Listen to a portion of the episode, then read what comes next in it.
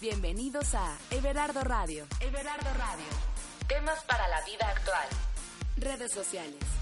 Everardo Camacho en Facebook y arroba Everardo Locutor en Twitter. Me da muchísimo gusto acompañarte y saludarte aquí en casa en Everardo Radio. Mi nombre es Everardo Camacho. Recibe un fuerte abrazo donde quiera que te encuentres.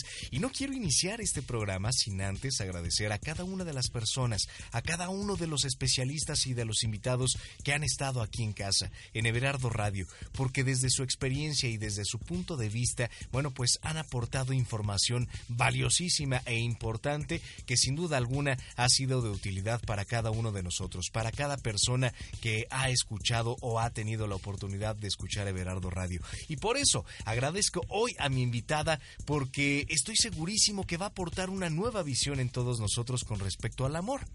Y podríamos preguntarnos cuál es el amor más grande en nuestras vidas. Y seguramente cada uno desde su perspectiva y desde su, eh, desde su vida, desde su experiencia, tendrá una respuesta distinta. Es decir, algunos van a decir que el amor más grande es para sus hermanos, algunos otros dirán que para sus padres, otros dirán que para sus amistades, otros dirán que el amor más grande es para la pareja, otros dirán que para los hijos. Pero todos tenemos un amor enorme por alguien, o hemos experimentado un amor enorme por alguien.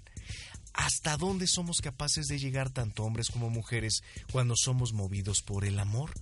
¿Somos capaces de hacer a un lado nuestros planes con tal de mejorar la vida del más grande amor de nuestra vida?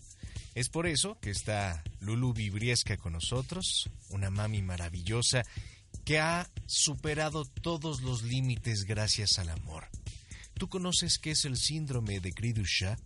Bueno, pues Luli platica su experiencia con este, con este síndrome y, y cómo el amor la ha hecho más fuerte, cómo el amor ha hecho superar cualquier obstáculo.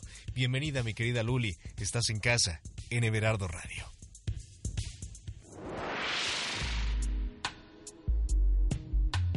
Hay amores tan bellos que justifican todas las locuras que hacen cometer. Plutarco.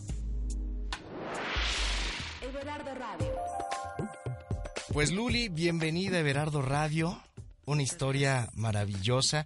Y quiero que me platiques pues cómo ha sido tu vida, cómo fue desde niña, si tienes hermanos, hermanas, cómo fue tu crianza, cómo ha sido tu vida. Ok, pues hola, muchas gracias por invitarme, feliz de compartir mi experiencia. Este, te platico, de niña fui, y bueno, sigo siendo, aunque soy adulto, muy feliz. Estoy rodeada de una familia muégano. Este, todos somos muy unidos. Tengo cinco hermanos, tres mujeres y dos hombres. Igual somos muégano. Este, mi abuelita ayer cumplió 99 años de parte de mi mamá y somos 200 personas de familia, ¿no? Wow. Entonces vengo de es una, una familia grande. Así es. Somos muéganos, somos este dentro de todo lo que cabe, pues sencillos, donde la diversión en la casa ha sido la bicicleta, los patines, el parque, las comidas familiares, ¿no? O sea, la relación de eh, familiar siempre ha sido lo más sencillo del mundo.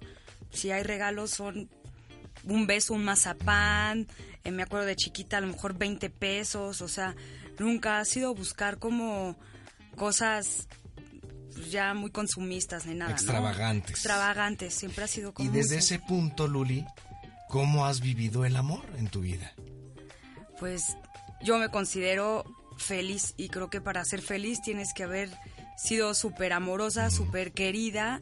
Este, hasta la fecha me puedo sentar en las piernas de mi mamá y, y me arrulla, ¿no? Entonces... ¿Y no le pesas? Yo creo que sí, pero le encanta que lo sigamos haciendo, ¿no? Y carga a los nietos y pues el amor siempre ha sido en mi casa como una parte básica del desarrollo de la familia, ¿no? Es que el otro día eh, justamente me senté en las piernas de mi mamá. Me dijo, no, no, ya quítate porque pesas mucho. bueno, pues tienes razón, ma. Oye, ¿en qué momento el amor se ha vuelto más grande que cualquier otra cosa, Luli, en tu vida? En el momento que fui mamá. O sea, nunca pensé que, o sea, tener un hijo en la circunstancia que esté, ¿no? Porque yo no supe de Camila hasta meses después. Iba a saber lo que era realmente el amor, ¿no? O sea, yo pensé que a quien más amaba en el mundo era a mi esposo, ¿no? Y siempre le decía, no, a ti te amo más que a nadie y de verdad lo amo y todo, pero nunca pensé que, que tener un hijo ibas a conocer realmente el amor, porque es un amor diferente. O sea, claro que amo a mis papás, amo a mis hermanos, amo a mis amigos, amo a mi familia, pero cuando tienes un hijo, de verdad Te conoces la vida. Sí. Estás como, estás como yo con Carol, mi esposa, que le decía, pues ahora sí creo que ya te relevaron. Porque tú ya no eres el amor de mi vida. Entonces me volteé a ver así como, ¿qué te pasa? No, ya. Leonardo es el hijo, el, el amor de mi vida, ¿no? Así es, así es. Híjole. ¿Y, ¿Y qué sucede en este embarazo, Luli? Mira, te platico. En primer lugar, yo tenía una chamba increíble. Tenía una dirección general en una empresa muy importante aquí en México. Este, pues ya tenía seis años de relación como novios. Tenía seis años de casados. Buscamos un bebé. Este, nos embarazamos de Camila. Y yo dije, ya, todos mis planes han salido como siempre, no pienso dejar de trabajar, soy súper exitosa, este, véanme hasta qué punto llegué. Y pues obviamente me embarazo trabajando con un puesto que requería mucha responsabilidad. El embarazo va súper bien hasta como el mes 4 o 5, hasta que me da preeclampsia, ¿no? Me da preeclampsia severa este y pues medio me tengo que cuidar engordo 34 kilos en el embarazo imagínate. pero pues nadie sabía nada. En el mes 6 me dicen oye no le creció la cabeza a tu hija pero pues es normal pues no pasa nada no yo como es mi primer bebé pues me Claro, dice pues uno no sabe, ¿no? exacto me dice el ginecólogo que no pasa nada pues yo sigo como como que mi camino sigo chambeando. Y una semana antes de que eh, naciera Camila, que fue ya un parto programado, este, se me sube la presión 160 o no sé, muy alto, me mandan en cama, dejo de trabajar. Esa semana a, a- a reposar y este y nace Camila, ¿no? ¿Y qué te dicen los doctores cuando nace? los doctores me dicen cuando nace, pues el ginecólogo ya me di cuenta que lo que le importaba era yo, no el bebé. El pediatra, súper buen pediatra, me acuerdo que nació Camila y yo nada más preguntaba, ¿cómo está? ¿Cómo está? Escuché calificación 7 y dije, no, a ver, en mi casa, pues, yo nada más escucho 9, 10, o sea, en mi vida había escuchado algo menor, ¿no? Lo vi al ginecólogo y a los ayudantes sentados en una banca y veía las manecillas del reloj y pasaban y pasaban. Y la seguían revisando y no me la daban, ¿no? O sea, yo quería mi foto con Sí, la bebé así. desesperada, sí, claro. claro. Yo, para mí fue como tres horas ahí y me decía, Luli está bien, Luli está bien. Me pasa a Camila después de un ratito y este, y me dice, está bien, ¿no?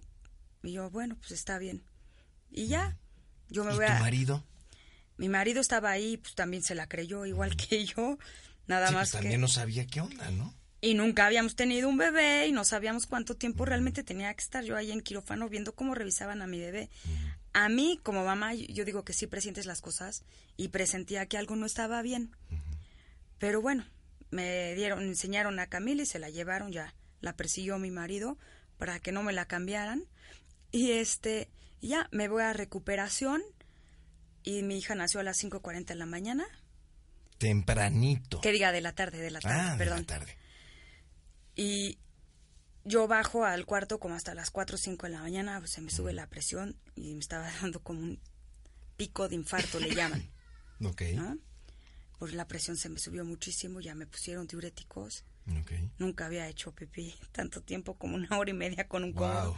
de todo el agua que tenía Acumulada. retenida, acumulada de la preeclampsia, ¿no? Wow. Ajá. Y bueno, si te sigo platicando así como fue, eh, Camila nace el lunes y el miércoles ya tenía que salir del hospital y el pediatra pidió, cerró la puerta y dijo quiero hablar con ustedes dos ahorita solos. Y si el pediatra nos dijo, este, Luli, Carlos, este, les quiero decir que su hija eh, la veo sana, pero tiene bastantes rasgos que juntos podrían ser una enfermedad o podrían ser pues marcas aisladas en su cuerpo, ¿no? Este, se tomó la libertad de pedir una radiografía de su espina, ¿no? Porque muchas veces estos niños la tienen bífida. Entonces él dijo... Hasta ese momento no se sabía que era de lo que padecía. Exactamente. El pediatra, en verdad que es súper bueno, él, él, o sea, él de verla supo que mi hija tenía algo, ¿no? Porque te digo, tenía rasgos. salimos el miércoles del hospital y nos dicen que el sábado vayamos a conocer a este a visitar a una genetista. No tenía ni idea que era un genetista. O sea, no sabía ni que existía esa rama en la medicina. y pues y que le tenían que ver si le hacían un cariotipo. También me hablaron en otro idioma. Y bueno, es un estudio para checar los cromosomas en, de las personas, ¿no? Y ya, este, fuimos el sábado y nos dijo, ¿saben qué? Su hija la vio bien, pues no, no veo que tenga nada, ¿no? Eso dijo el, Eso dijo la genetista. Qué bárbaro. Súper reconocida en este país y trabaja en un super hospital. Y en ese momento tu esposo y tú dijeron, pues, felices. no tiene nada. Felices. O sea, en internet buscábamos que era cariotipo y así, ya veíamos y decíamos, chin, o sea, esta niña tiene algo. Ya cuando dijo, no necesita ni un cariotipo ni nada, pues ya te imaginarás, nos fuimos a comer felices, esta niña, y encerrada la casa, ¿no? Porque acababa de nacer. Pero hasta ahí no sabíamos qué tenía. Este, sí el pediatra lo vio, ¿no? Pero pues creo que cuando cuando hay un buen doctor no se aventa a dar un diagnóstico, claro. sino este, está seguro de lo que realmente es, ¿no? ¿Y en qué momento te enteras del el síndrome de cri Ok, pasa, nos dice, bueno, vamos a ver cómo avanza, y el pediatra me dice como al mes 3, oye, no, tu hija yo veo que, pues, que no avanza. Y si realmente no avanzaba, sigue apareciendo una niña recién nacida. Voy al mes 4 y me dice, no, es que necesita terapias, yo creo que tu hija sí tiene algo, tienes que visitar de nuevo a la genetista. Y le dije, no, a ver, dame un mes más y te lo prometo que esta niña viene con la cabeza firme, ¿no? Con el cuellito sostenido. Entonces, este, yo seguía trabajando, no tuve incapacidad. Aparte regresé a trabajar rápido y se le encargaba a mi mamá y a una señora. Entonces les decía, no, a ver, le van a hacer abdominales, tiene que detener la cabeza en un mes. ¿Cómo? No sé pues para no hacerte el cuento largo, regreso el mes 5 y aparte de la primera vez que ya me toca ir al pediatra sin mi esposo y me da dos recetas llena de teléfonos de médicos y me dice, si no, si para enero era diciembre, si en enero no fuiste a ver a todos estos doctores, ya no regreses conmigo. Sopas. O sea, yo no quería aceptar que mi hija necesitaba terapias, porque pues también decía, obvio, si su esposa es la terapeuta, pues quiere que le dé chamba, ¿no? Claro. Y ahora que veo, pues hay gente esperando terapias, pero bueno, ese es el pensamiento de alguien que no quiere hacer caso. Mi mamá sí me decía meses anteriores que mi hija no se movía. Yo le decía, claro que conmigo se mueve. Pues si la veo a las 2 de la mañana que se levanta por la leche y a las 4 y a las 6, claro que me hace un... Claro. No lloraba, hacía, ah, pero pues yo quería ver que mi hija se moviera, ¿no? Entonces sí se daba cuenta mi mamá la familia alrededor me decían, pues Camila está rara. Y el pediatra pues sí me dijo, si no vas, conmigo no regreses. Y entonces ya fuiste con los... Llegué llorando obviamente con mi hija y dije, si tiene algo. Fue horrible porque fue diciembre, cuando ves a toda la familia, todos, ay, qué linda, ay, no te han dicho qué tiene, está rara tu hija. A mí no me lo decían, pero se lo decían a mis papás, ¿no? ¿Qué pasaba por tu mente, Luli? Pues que mi hija tenía cáncer o que tenía autismo o o sea, yo pensé o que me iban a decir que tenía una enfermedad que se iba a morir o que tenía autismo porque era lo más cercano porque una prima tiene un hijo con autismo, ¿no? Entonces, como no me veía, como no sonreía, como no le eh, ponía firme el cuello, ya tenía que estar sentada, este, yo dije, me van a decir que mi hija o tiene leucemia o Claro. O sea, yo luego, luego pensé, pues una enfermedad que se va a morir rápido. ¿Y quién te dice, no, pues es este síndrome?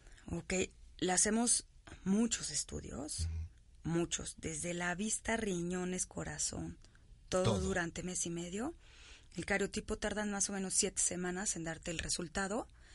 Y este, y ya, le hago los estudios y hasta el 16 de enero voy a renunciar a la oficina el 5 de enero y les digo, mi hija tiene una enfermedad, Necesita los quiero mucho, pero ya no hay manera ni que esté aquí media hora. Y cambió tu misión de vida. Sí, o sea, yo no puse, nunca hubo en una báscula eh, una señora exitosa contra una hija enferma, ¿no? O con una enfermedad. Entonces, así comiera frijoles y tortillas diario, me iba a dedicar a mi hija, no sabía ni, ni qué tenía, ni qué me iban a decir, ni cuánto tiempo de vida le quedaba. Entonces, renuncio el 5 de enero y el 16 llego, eh, llegamos a, a los resultados y nos dicen que nuestra hija tiene Cridushat. Este, ¿Qué, qué es el Cridushat? pues días antes, el pediatra nos dijo que él creía que lo que tenía mi hija estaba en el cromosoma 5. Entonces empezamos a ver en Oye, internet. pues qué buen pediatra, mira. Sí. Empezamos a ver en internet qué había en el cromosoma 5. Había como siete síndromes. Hoy me entero que existen hasta 5.000 enfermedades raras. Wow. Ajá. Y hay países donde dicen que 7000. O sea, hay enfermedades que tienen una o dos personas. Y pues ahí vemos con todo lo que decía. Ah, lloran como gatito. Este, tienen los ojos separados. Este, mi hija no es deforme, aclaro. Este, y vemos que ahí es donde encajaba Camila. Entonces, el día que llegamos por el diagnóstico, nosotros llevamos tres días llorando y, y viendo que mi hija ya tenía Cridushat, que es lo que nada más queríamos que nos lo confirmaran. Claro. Y pues prácticamente en Internet la información que viene es la más cruel o lo más pesimista de una enfermedad, ¿no? Y luego uno tiende a buscar en internet información y cuando lo ves te alarmas. Así es. Yo ahora que veo a alguien le digo, no te creas lo de Internet. Este, nueve, decía, nueve de cada diez niños se mueren. Este, casi la mitad de los niños que sobreviven caminan.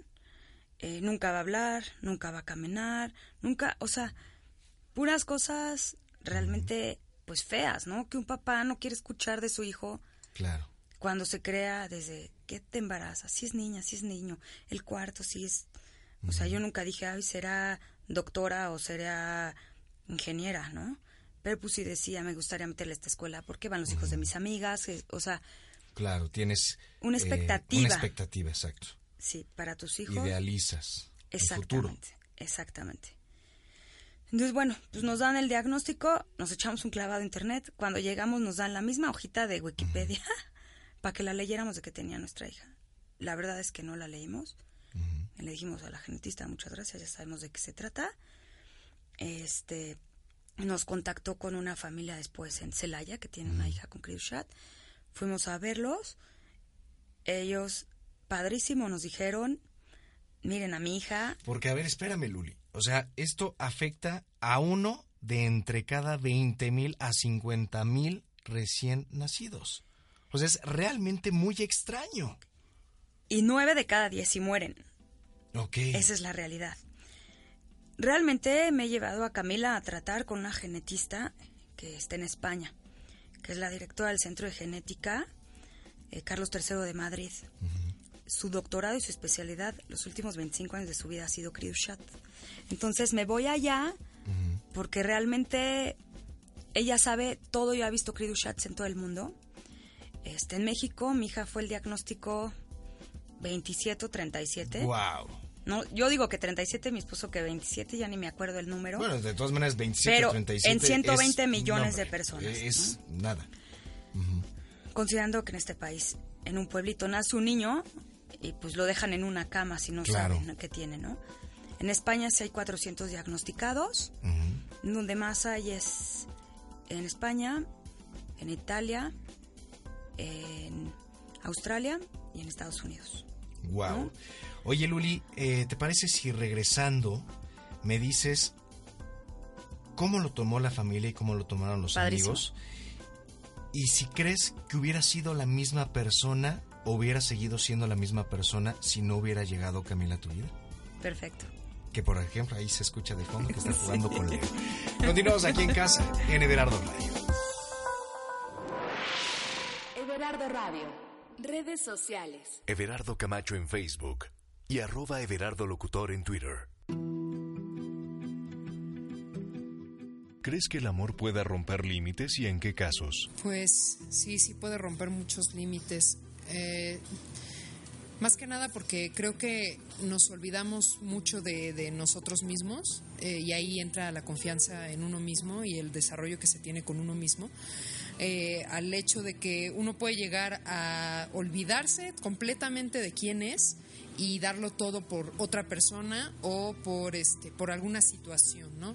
Eh, viene de una decisión propia, o sea, es ahí sí tiene que ver el criterio de cada persona, ¿no? ¿Has modificado tu vida por ofrecer tu amor a alguien muy importante en tu vida? Sí, sí, sí. ¿Darías tu vida por alguien a quien amas? La verdad, sí. Dependiendo de qué circunstancias, ¿no? También ahí entra en juego otra vez el criterio. Si yo estuviera en una situación de peligro en la que me dicen, bueno, eres tú, eres tu hermano, pues yo sí diría, pues mátame a mí y, y que mi hermano pueda continuar, ¿no? O sea, eso sí, la verdad es que sí lo haría.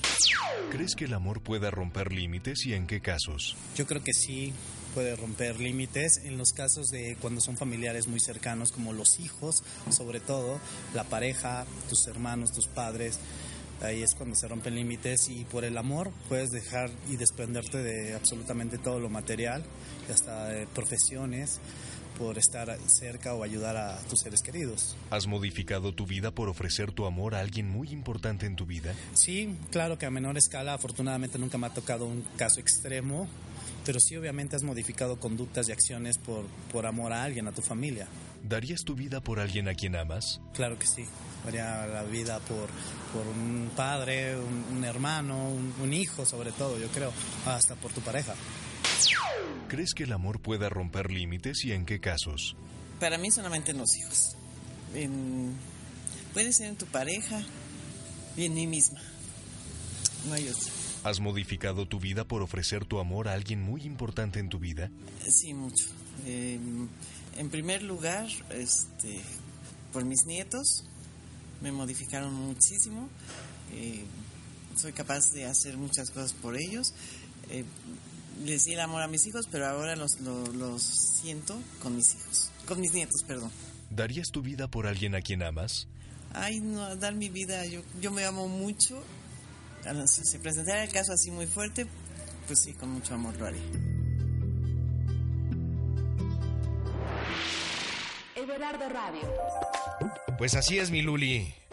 Algunos sí darían pues hasta la vida y hasta un órgano para salvar a ese ser que tanto aman. Pero la realidad es que ya a la hora de los catorrazos, algunos se echarían para atrás. Seguramente. Oye, Luli, en el bloque pasado te preguntaba cómo lo tomó la familia y cómo lo tomó los amigos. Pues. ¿Te somos... de gente? No. Realmente, hasta puedo decir que Camila trajo lo mejor de la gente a, a mi mundo, al mundo de mi familia, ¿no? La familia, este, de parte de mi esposo, al principio siento que fue como más doloroso.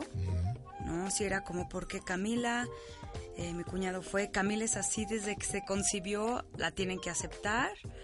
Este, de parte de mi familia fue pues arriba y adelante y tu hija tiene que salir adelante, si quieren llorar lloren, pero pónganse a chambearle, ¿no? Claro.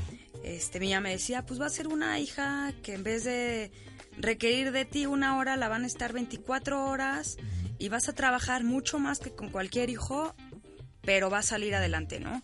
Como que siempre nos dieron esa luz de nosotros nos apoyamos, primos nos dijeron, dime qué terapias y yo se las doy, dime cómo la muevo, cómo la cargo, este, padrísimo. De amigos, bueno, estamos sorprendidos, ¿no?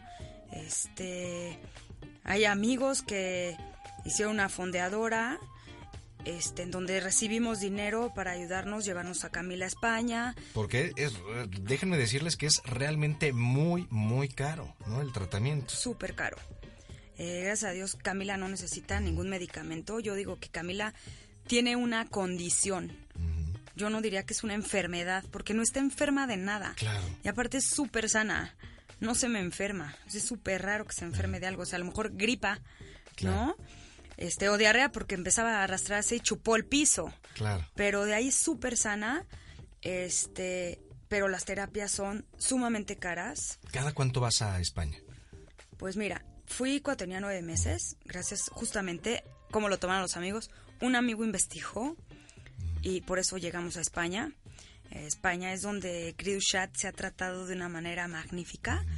Y entonces investigó el centro, nos llevó a la fundación, él me acuerdo que nos pagó el vuelo, otros amigos nos pagaron eh, euros para la genetista, este, así, hemos estado rodeados de mucha gente. Entonces vamos y me doy cuenta que en España es todo lo opuesto a lo que los Shots de México. ¿Cómo En- son?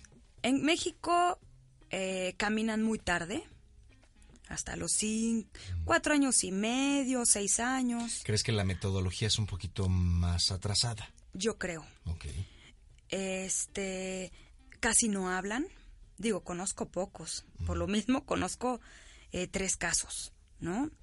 Eh, hay un caso donde no habla nada, está en una cama, está muy afectado. Hay otro caso que ahí va, tiene seis años, este, pues va a una escuela regular, pero de inclusión, camina, aún no habla.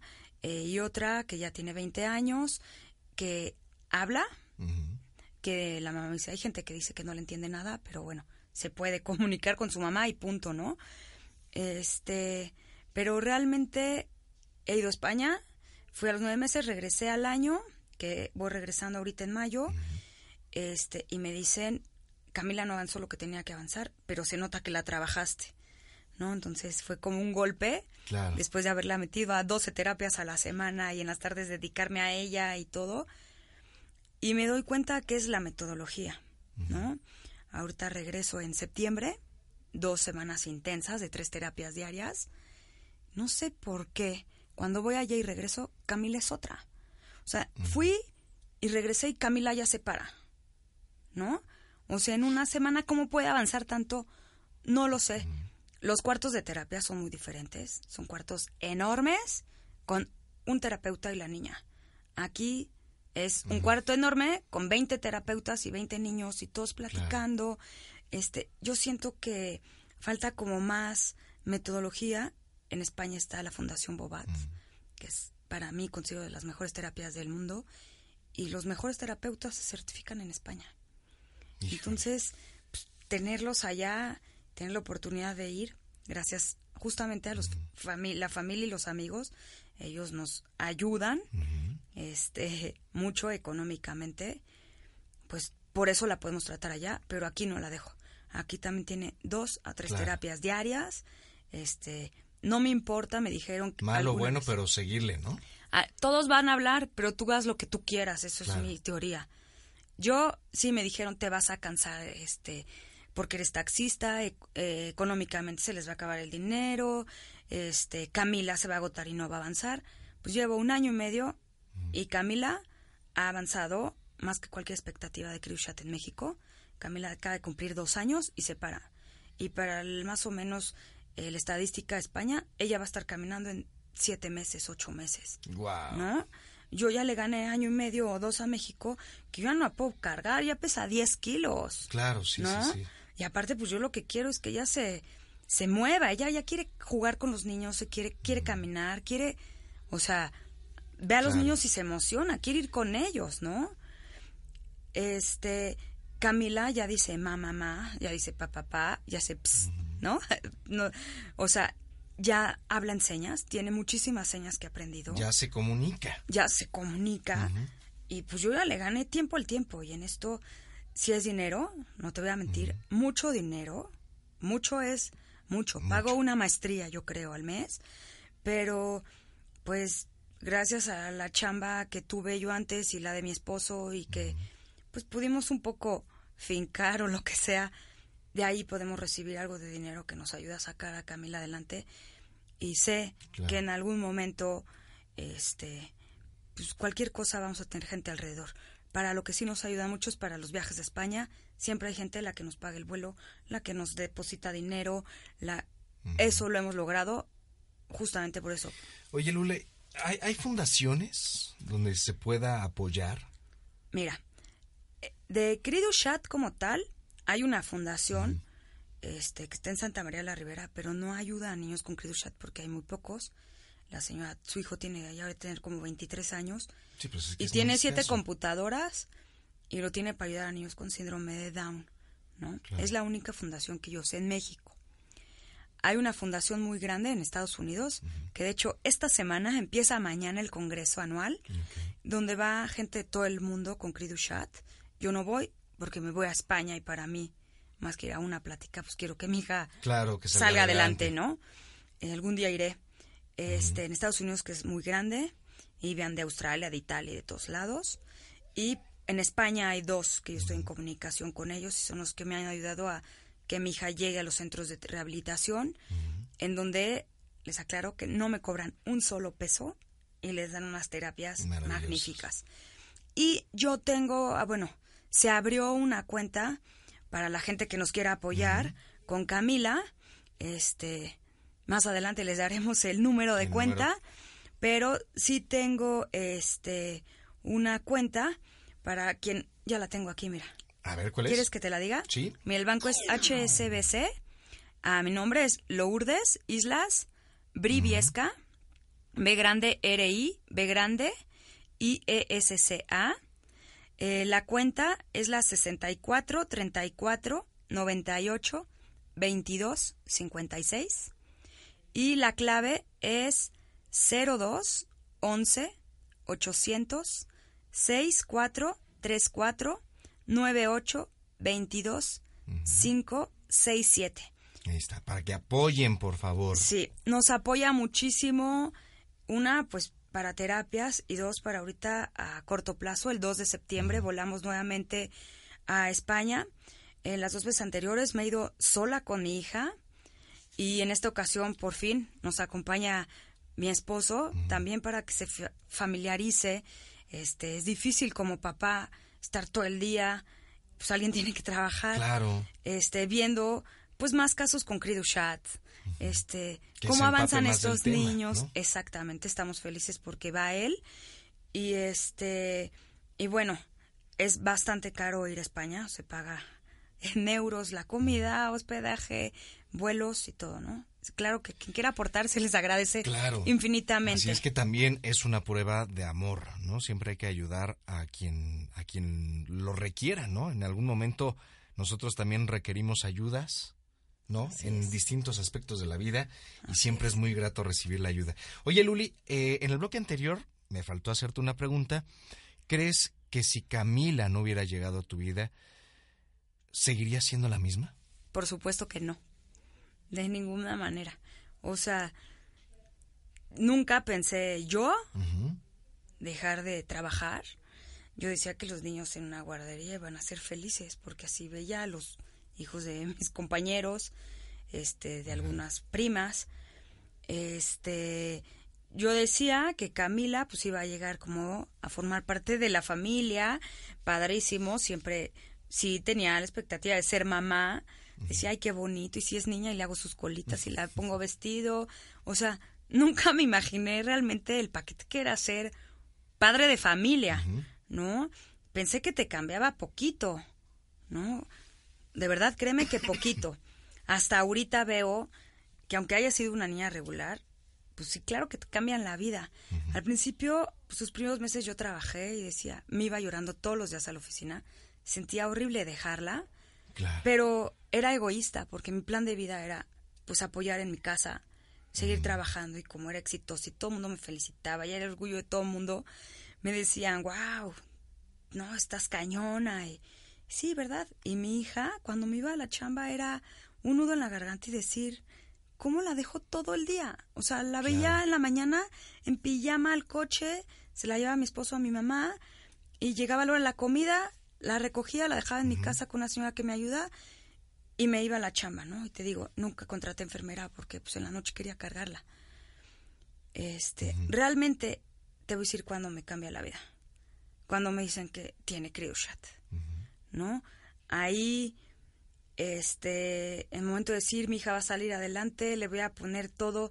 Pues si me canso por manejar, pues me cansaré por manejar como me cansaba cuando iba a la universidad, por manejar en el tráfico horrible a las 7 de la mañana y como me daba flojera a veces estudiar o hacer tarea, pues así va a ser todo, ¿no? Entonces te voy a decir, Camila trajo lo mejor de la gente y lo mejor, yo creo que hasta de mí, mi perspectiva de mamá, de amor, de calidad, de gente, de todo, a mí me cambió. A mí me sensibilizó tremendamente. O sea, Camila es una niña, te lo juro, que es la hija ideal. O sea, en el momento que tenga otro hijo, ojalá sea como Camila, no que le falte ningún cromosoma, pero en cuestión de cómo se porta, siempre está de buenas. Es una niña que pongo en su cama a las seis, seis y media de la noche, o bueno, todavía hay luces tarde. No hace un pancho y se duerme hasta el día siguiente. A lo más es que me levanta por una mamila, la preparo y se la doy en su cuna. O sea, es la niña ideal. La puedo llevar a todos lados. Puede estar sentada tres horas en un restaurante y nada más le paso cucharas, servilletas, este, De todo. de todo y no sé, atrae, de verdad atrae puras cosas buenas. ¿Qué es para ti el amor, Luli? Pues Camila. O sea, Resumido. resumido es, o sea, el amor incondicional solo puedes encontrar en los hijos, ¿no? O sea, el, no sé, como el dar todo sin esperar nada, nada, nada a cambio, el ver la felicidad en la cara de los demás, o sea, a mí hasta me hace feliz ver sonreír eh, a mis papás, a mi marido, a, a yo estar feliz, pero cuando lo veo en Camila, o sea, Cambia me encanta, me cam- Oye, y si tuvieras que describir en tres palabras a tu familia, ¿cuáles serían estas tres palabras? pues yo creo que unión, este, fuerza, fortaleza y amor, Ahí está. sí.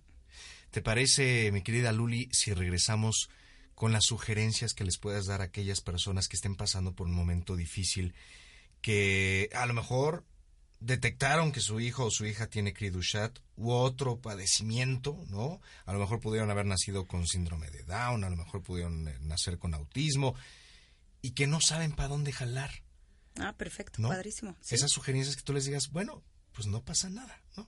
claro, Vamos a darle por aquí, por aquí, por aquí desde tu experiencia. perfecto. Continuamos aquí en casa, en Everardo Radio. Everardo Radio. Pues así es, mi querida Luli. Pues ha sido un agasajo platicar contigo, conocer tu historia. Bueno, la historia de tu familia, de tu marido, de Camila. ¿Y qué sugerencias, qué tips, qué consejos les podrías dar a aquellas personas que están pasando por un momento en el cual pues se acaban de enterar que su hijo o su hija pues eh, es distinto o distinta a las demás? Pues primero es no vean internet, ¿no? Es muy difícil, pero o véanlo, échense un clavado, pero no se lo crean todo. Este, la otra es que así son, así nacieron. Este, en ningún momento fueron como creíamos, ¿no? Entonces hay que aceptarlos, hay que sacar lo mejor que nos va a traer esa persona. Este, pues mi consejo principal es terapias. No dejen las terapias. O sea, si no es por las terapias, los niños no No avanzan. salen adelante. Da mucha flojera a veces. Yo que llevo a Camila dos veces a la semana a hospital público. O sea, de verdad había veces que tenía que salir a las seis y media de la mañana para llegar. Cuando llegaba me daba cuenta que había gente que había tomado un camión con un hijo de dos metros amarrado una noche completa para llegar al centro de terapias, ¿no? Y que vienen desde muy, muy, muy, lejos. muy lejos. Entonces, de verdad vean a dónde pueden acudir lo más cercano. Acérquense a profesionales. Los médicos son los que saben, pero sobre todo las terapias. Las terapias sin los papás, de verdad que no sirven. O sea, yo voy a los centros de terapias y cuando está ahí la mamá o el papá, la tía, la abuela, los niños están en su terapia, les es menos cansado siempre Se están- motivan más. Se motivan más, ¿no? O sea, mucho amor estos niños. Sí, yo creo que requieren pues más abrazo que, que Claro. otros. Se dan cuenta perfectamente bien De todo. que algo a lo mejor pues no es como los demás, ¿no? Acérquense pues a fundaciones, acérquense con gente que haya pasado lo mismo. A mí mi mejor terapia es ir a las terapias de mi hija. Porque voy y en lo que ella está en terapia, yo estoy Tú platicando con claro. mamás que no tienen ninguna chat, pero que tienen parálisis cerebral, que tienen este pues autismo, que tienen otro tipo de diagnósticos. Claro. Y ahí es donde lloras, ríes, te entiendes. Nadie lo va a entender. Ni tu papá, ni tu mamá, ni tus hermanos, ni tus amigos. Nadie lo va a entender como las personas que tienen un hijo especial. Porque si hasta, si tienen que ir al psicólogo, pues hay que ir al psicólogo, ¿no? Entonces, forma parte de la tanatología. Yo considero que sí tienes una pérdida, ¿no? Sí tienes una Pierdas esas ilusiones a futuro. y pierdes ese niño que pensaste que solito caminaba, solito iba a tomar el lápiz, solito se le iba a ocurrir abrir un regalo. Mi hija a la fecha no abre los regalos. Puedo tardar cinco días en abrirlos de su fiesta, pero hago y le voy ayudando a que ella tenga la, la intuición para hacerlo, ¿no? Entonces, son niños que en su caso la mayoría hay que enseñarles a hacer todo. Todo. Entonces vamos a resumir. Lo primero es aceptar Así es. que está esa, esa condición. Segundo, acercarse a los especialistas. Así es. Y tercero, lo más importante, acudir a las terapias, sea como O sea. sea, sí. Oye, para la gente que nos está escuchando en, en España, ¿a qué lugar acudes allá en España? Voy a Tomelloso, a una asociación que se llama AFAS. Este, espectacular, espectacular. Así es que para toda la gente que nos escucha en España y que tiene a lo mejor algún hijo o hija con Cridushat, pues asistan a este lugar, ¿no? Ahí está la fundación que se llama 5P menos, Maullido de Gato, es de español, es Maullido de Gato. Y este, pues más adelante, si no, para que lo anotes si lo puedas pasar, Exacto, sí. te doy los datos de Josefina Porras, que ella es la presidenta, magnífica señora. Su hija ya tiene, cri- tie- tiene va a cumplir 40 años con Cridushat. Wow. Habla, camina, come sola, se viste sola. Creo que le ayuda Wow. un poquito a bañarse, pero va al baño sola. O sea, se puede. Y aquí en México, eh, ¿a qué lugar? Pues mira, si es con Cridushat, pues busquémonos y hagamos algo bueno entre todos los Cridushat, porque realmente la fundación que existe no atiende Cridushat, pero pueden ir, está en Santa María la Ribera, creo que se llama 5P menos, Sí. y este, y pues ahí está la señora, creo que Guadalupe. Yo sí fui, pero no atiende Cridushat. Digo, te preguntaba esto porque a lo mejor hay personas que no tienen eh, la capacidad económica de viajar a España, ¿no? Sí. Entonces, bueno, pues lo importante es que apoyemos y lo importante es que todo mundo estemos cada vez mejor y que nos, nos aceptemos, ¿no? Eso, Que eso es lo más importante. nosotros y nuestro alrededor. Así Luli, es. ¿dónde te podemos contactar? Pues me pueden contactar en Facebook como Luli Islas Briviesca. Eh, más adelante, ¿piensas poner alguna fundación? Me encantaría. Así Sí, es que manténnos informados para, para apoyarte, mi querida Sí, Luli. Perfecto. Sale. Enfermedades raras, porque Chat hay tan poquitos Tan poquitos. que hay que cubrir un poquito más que siguen habiendo menos, pero Exactamente. así es. Que no por eso las otras son menos importantes, sino que simplemente hay que apoyar a quien pues no voltea a ver de repente. Así ¿no? es. Pues Luli, muchísimas gracias. Gracias a ti por descargar este podcast. Saludos por supuesto a Perú, Argentina, España, México, Estados Unidos, también Canadá y eh, bueno, en cualquier parte del mundo donde te encuentres. Excelente día, mañana o noche, dependiendo del horario en que estés escuchando este podcast y nos escuchamos en la próxima emisión. Gracias. Bye.